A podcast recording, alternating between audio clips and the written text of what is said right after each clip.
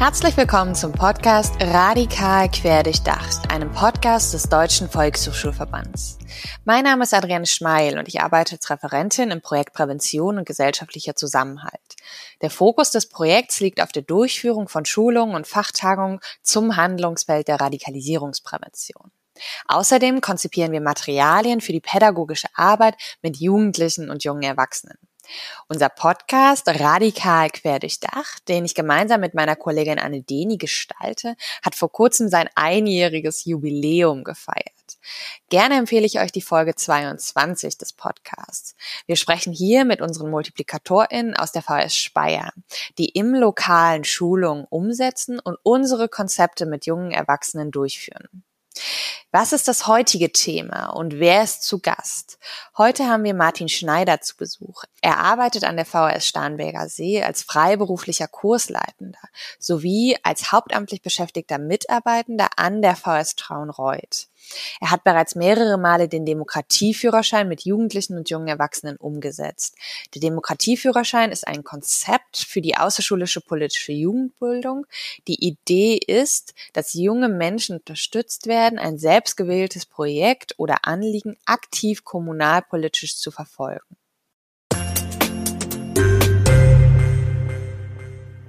Herzlich willkommen, Herr Schneider. Ja, hallo. Ich würde einsteigen mit einer Frage zu Ihrem beruflichen Hintergrund. Wie würden Sie Ihr Tätigkeitsfeld beschreiben und was sollten unsere Zuhörenden über Ihre Funktion wissen? Ja, wenn ich mein berufliches Handlungsfeld beschreiben soll, würde ich sagen, es ist relativ vielfältig.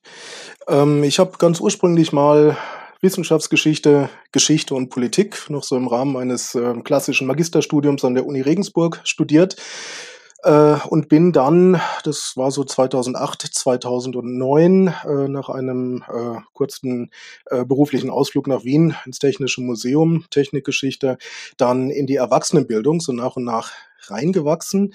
Ich bin zum einen, wie Sie schon richtig gesagt haben, angestellt an der Volkshochschule Traunreuth und ansonsten bin ich selbstständiger Dozent in der Funktion dann natürlich auch unter anderem an der Volkshochschule in Starnberg aktiv.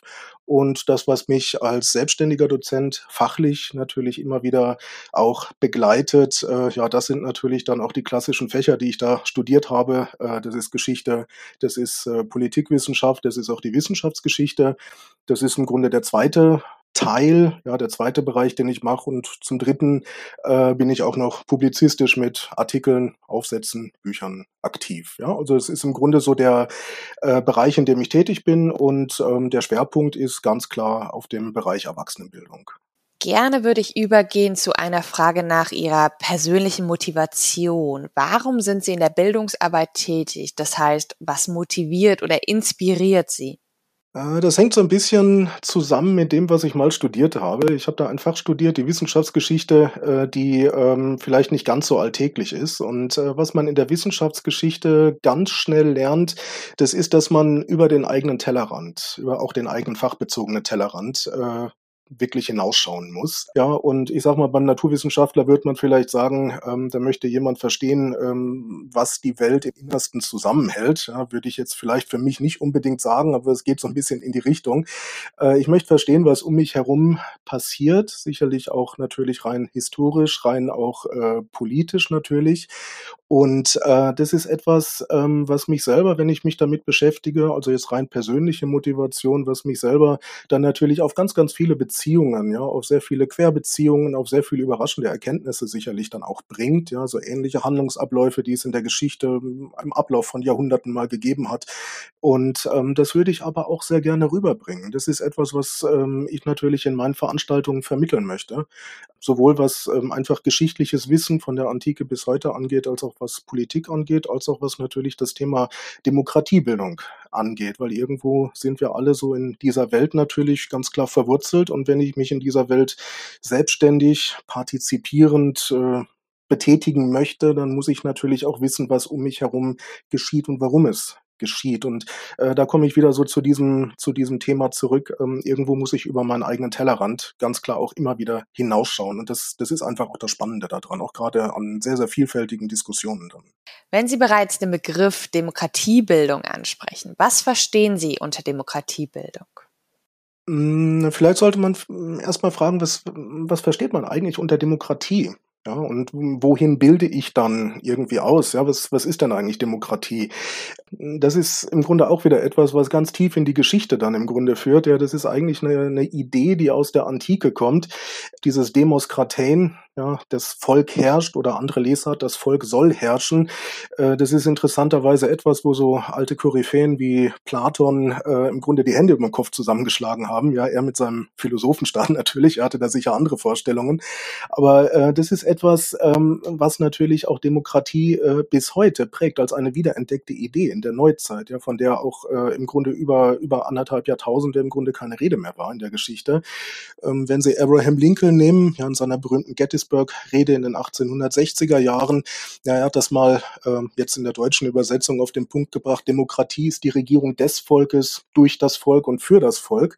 Ja, da wird es dann natürlich noch deutlicher, ja, gerade auch wenn es darum geht, dass der Einzelne im Volk, wer immer das Volk natürlich dann auch ist, dass er Teil hat ja, an der Regierung, ja, dass er natürlich aber auch Entscheidungen treffen muss, dass er sich irgendwo positionieren muss.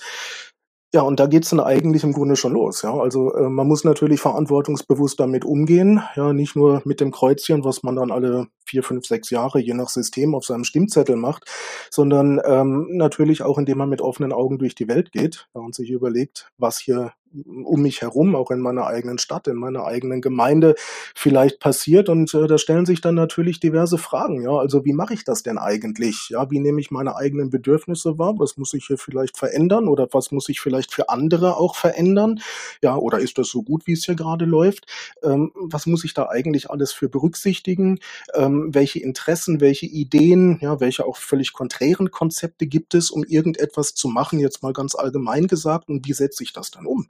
Um hinterher dann auch einen möglichst äh, auch friedvollen natürlich äh, Konsens, auch gesellschaftlichen Konsens zu bekommen. Das alles steckt irgendwo auch mit drin in dieser äh, vor allem von, von Lincoln stammenden äh, Definition ist Regierung des Volkes, durch das Volk und, und für das Volk.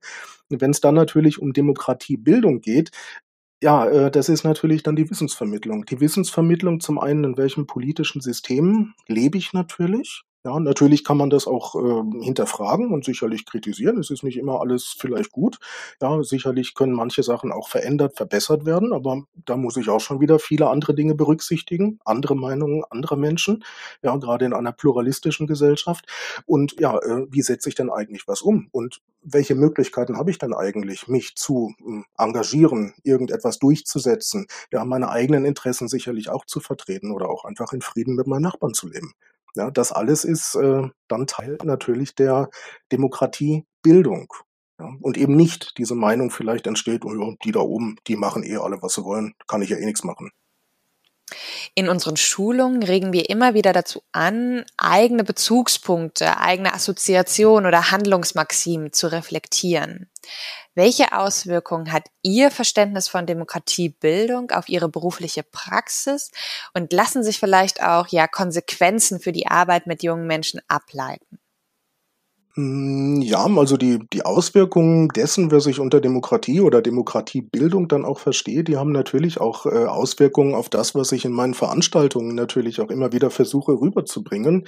Auch wenn es jetzt nicht, äh, vielleicht, äh, speziell um solche Dinge, wie ich es für Starnberg jetzt gemacht habe, den Demokratieführerschein geht, sondern ganz andere, weiß ich nicht, aktuelle politische Fragen oder irgendwelche historischen Geschehnisse einfach aus dem Mittelalter oder aus der Neuzeit.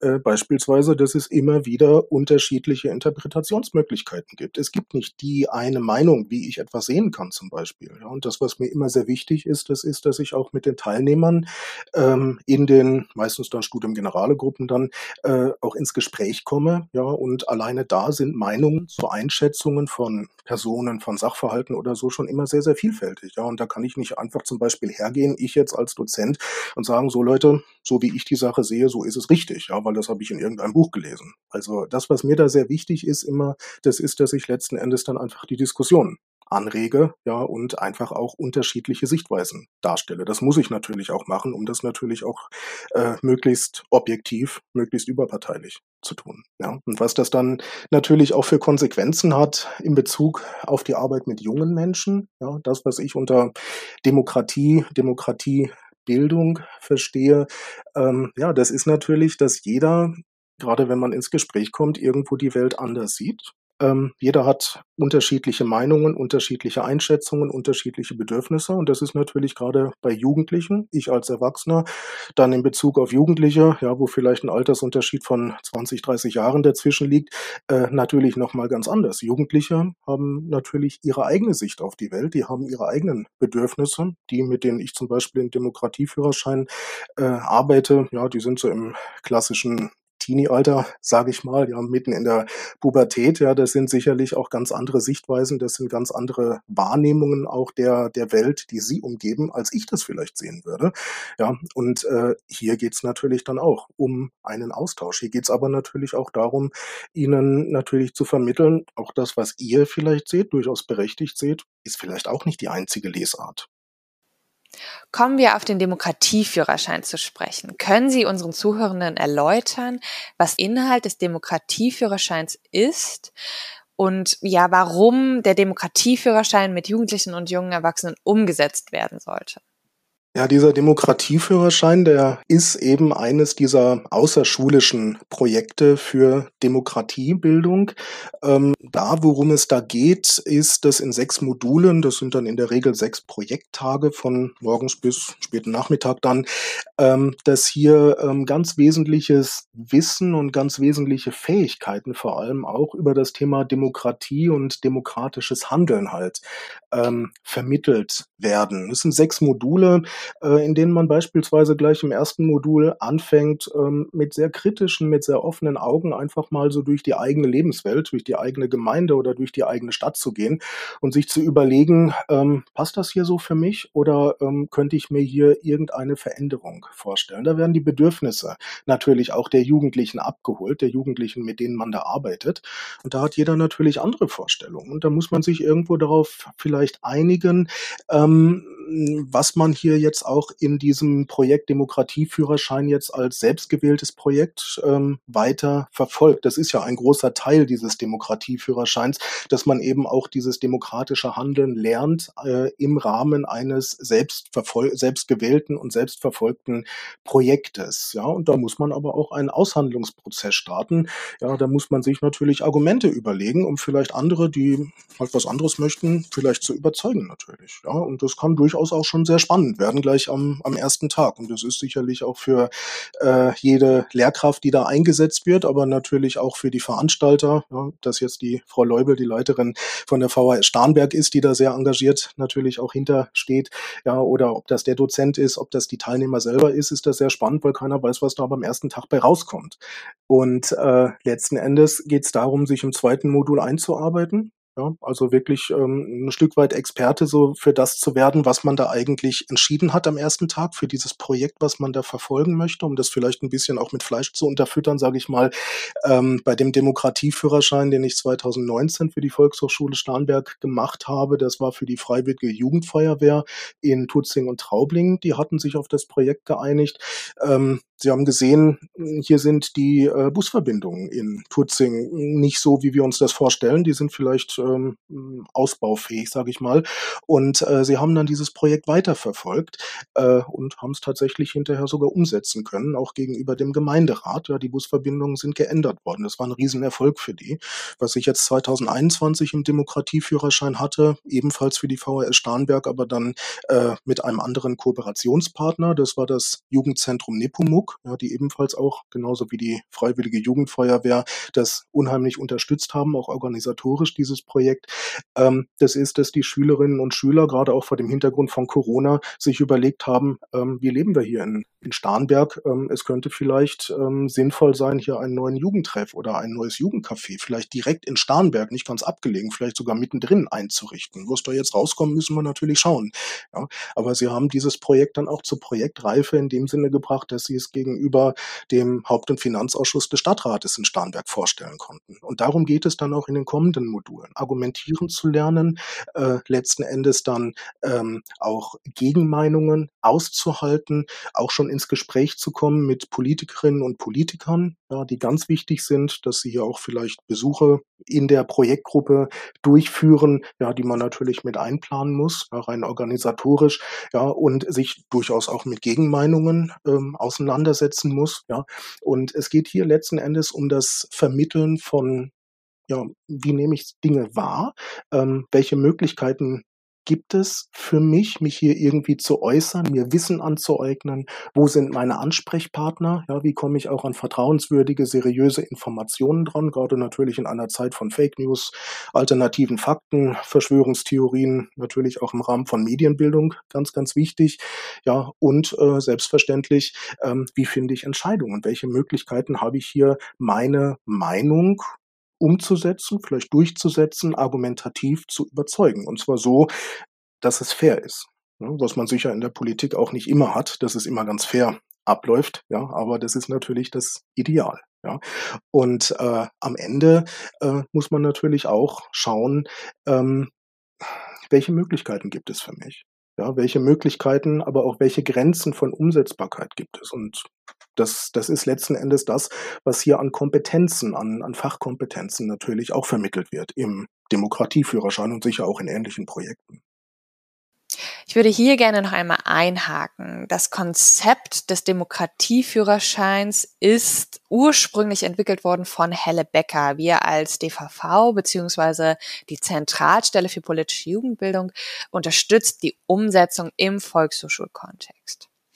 Blicken wir nun auf die Präventionsarbeit. Es wird wiederholt diskutiert, wie politische Bildung und Radikalisierungsprävention zusammenhängen, was die Schnittstellen oder auch ja die Unterschiede in den Perspektiven der zwei Handlungsfelder sind. Wie gehören für Sie Demokratiebildung und Präventionsarbeit zusammen? Hm, der Zusammenhang, also ich glaube, man kann beides eigentlich eigentlich Hand in Hand sehen, ja? Also, wenn es darum geht, vor allem auch junge Menschen, äh, 'n Stück weit zu ähm, zu immunisieren, vielleicht gegenüber, äh, extremistischen Ansätzen, ja, die also wirklich dieses dieses Ausschließlichkeitsprinzip verfolgen. Nur meine Meinung ist richtig, äh, nur meine Lesart irgendeiner historischen Entwicklung oder, äh, von mir aus auch, wenn Sie in den religiösen Bereich gehen, äh, nur nur meine Auslegung, äh, irgendeiner heiligen Schrift ist richtig oder so etwas, ja, und alles andere ähm, ist äh, Teufelszeug oder alles andere steht äh, unter Strafe oder muss radikal verfolgt werden. Ja, wenn es darum geht, junge Menschen dagegen zu immunisieren, ähm, dann muss man ihnen vor allem auch, glaube ich, beibringen ähm, oder äh, einfach positiv zeigen, nicht beibringen im Rahmen einer, Demokra äh, einer, einer Theorie, sondern äh, einfach positiv beibringen im Rahmen eines positiven Bildes, dass das, was wir so als Komplexität oder das, was wir als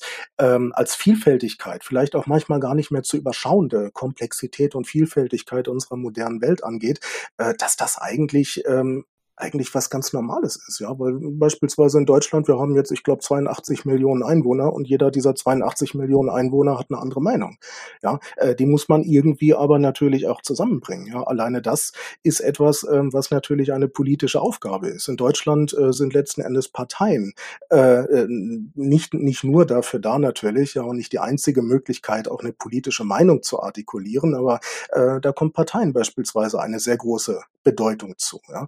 Ähm, letzten Endes muss es aber natürlich auch darum gehen, einfach die Meinung des anderen und wenn mir die dreimal nicht passt, äh, mindestens mal zu akzeptieren und mich mit der dann auch auseinanderzusetzen. Ja, ähm, auch wenn ich mich vielleicht gerade drüber ärgere, aber vielleicht hat der andere gar nicht so Unrecht. Ja, also das sind schon Dinge, die natürlich auch zu einer pluralistischen Welt gehören. Und ich glaube, da kann man natürlich, wenn es jetzt um das Thema äh, Prävention und um das Thema Demokratiebildung geht, äh, da kann man natürlich auch äh, äh, ein unheimlich gutes Fundament natürlich aufbauen. Ja, indem man aber natürlich irgendwo auch ein positives Bild schafft, ja, nicht äh, Komplexität, äh, Vielfalt, äh, Meinungsvielfalt, das ist alles äh, alles ganz fürchterlich und äh, das muss radikal vereinfacht werden oder so. Ja, das geht überhaupt nicht. Da sind sie im Grunde beim Thema Spaltung, ja, sondern sie müssen den Menschen, den jungen Menschen natürlich auch beibringen, ähm, wie sie sich eben in dieser Welt, in dieser sehr vielfältigen Welt natürlich bewegen können. Ja, und ähm, da haben wir natürlich ganz klar zwischen der Prävention und der Demokratiebildung irgendwo den Zusammenhang.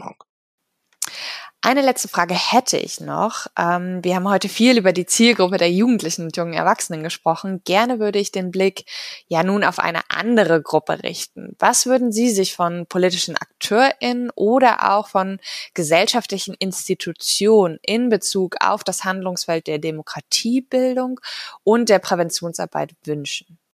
Hm, das, was ich mir Jetzt mal ausgehend von der Zielgruppe der Jugendlichen oder der jungen Erwachsenen, ähm, was ich mir da wünschen würde, ähm, das ist, ähm, dass man vielleicht doch vermehrt hergeht und mal versucht, ähm, ihre Bedürfnisse, vielleicht auch ihre Schwierigkeiten, nicht nur im beruflichen Kontext, Ausbildungsplatz etc., sondern auch im sonstigen äh, sozialen Kontext stärker aufzugreifen. Also man sollte wirklich etwas genauer und etwas stärker auch in Zukunft hinhören, gerade wenn man es mit dem Thema Demokratiebildung und Radikalisierungsprävention ernst meint. Ja, einfach, dass man nicht Leute verliert, die man hinterher vielleicht gar nicht mehr wiederfinden kann äh, oder wo es sehr schwer wird, sie wiederzufinden. Und auf der anderen Seite, ähm, was das Thema überhaupt auch mit Erwachsenen im Rahmen der klassischen Erwachsenenbildung, was das Thema soziale, historische oder politische Bildung angeht.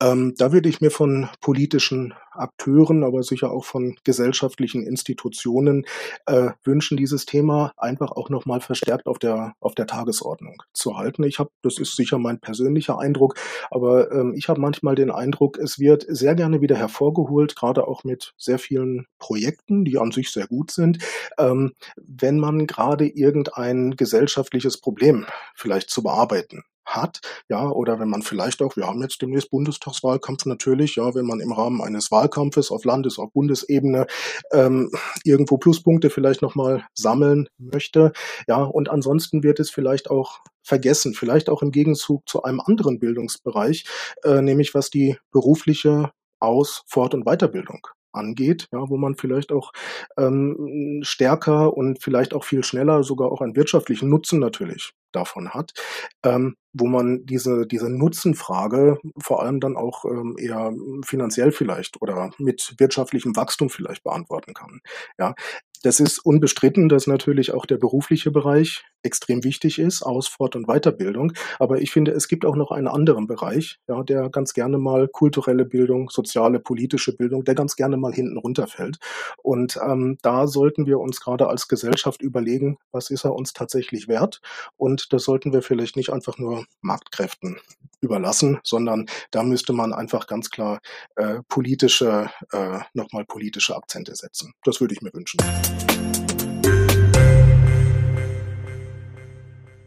Das war unsere zweite Interviewfolge zum Thema Demokratiebildung. Ich hoffe, ihr konntet einige Anregungen und Ideen für die Praxis mitnehmen. Vielleicht habt ihr auch Lust bekommen, den Demokratieführerschein mit Jugendlichen und jungen Erwachsenen umzusetzen. Wie immer stelle ich euch alle wichtigen Links zur heutigen Folge in die Show Notes. Ganz besonders möchte ich auf den Praxisartikel von Martin Schneider und Christiane Leubel hinweisen. Ihr findet diesen auf der Homepage der Zentralstelle für politische Jugendbildung. Die Zentralstelle führt derzeit auch eine Webtalk-Reihe mit dem Titel Time to Talk durch. Hier werden Themen wie etwa Klimawandel, Medienkompetenz oder auch Solidarität und historisch-politische Bildung mit ExpertInnen diskutiert. In der nächsten Podcast-Folge wird sich meine Kollegin Anne Deni der Bundestagswahl widmen. Sie hat Per Holdenberg vom Institut für Sozialwissenschaften an der Universität Hildesheim zu Besuch. Anregungen und Ideen zur heutigen Folge wie immer an pgz.dvv-vrs.de. Schön, dass ihr wieder dabei wart bei einer Folge von Radikal quer durchdacht.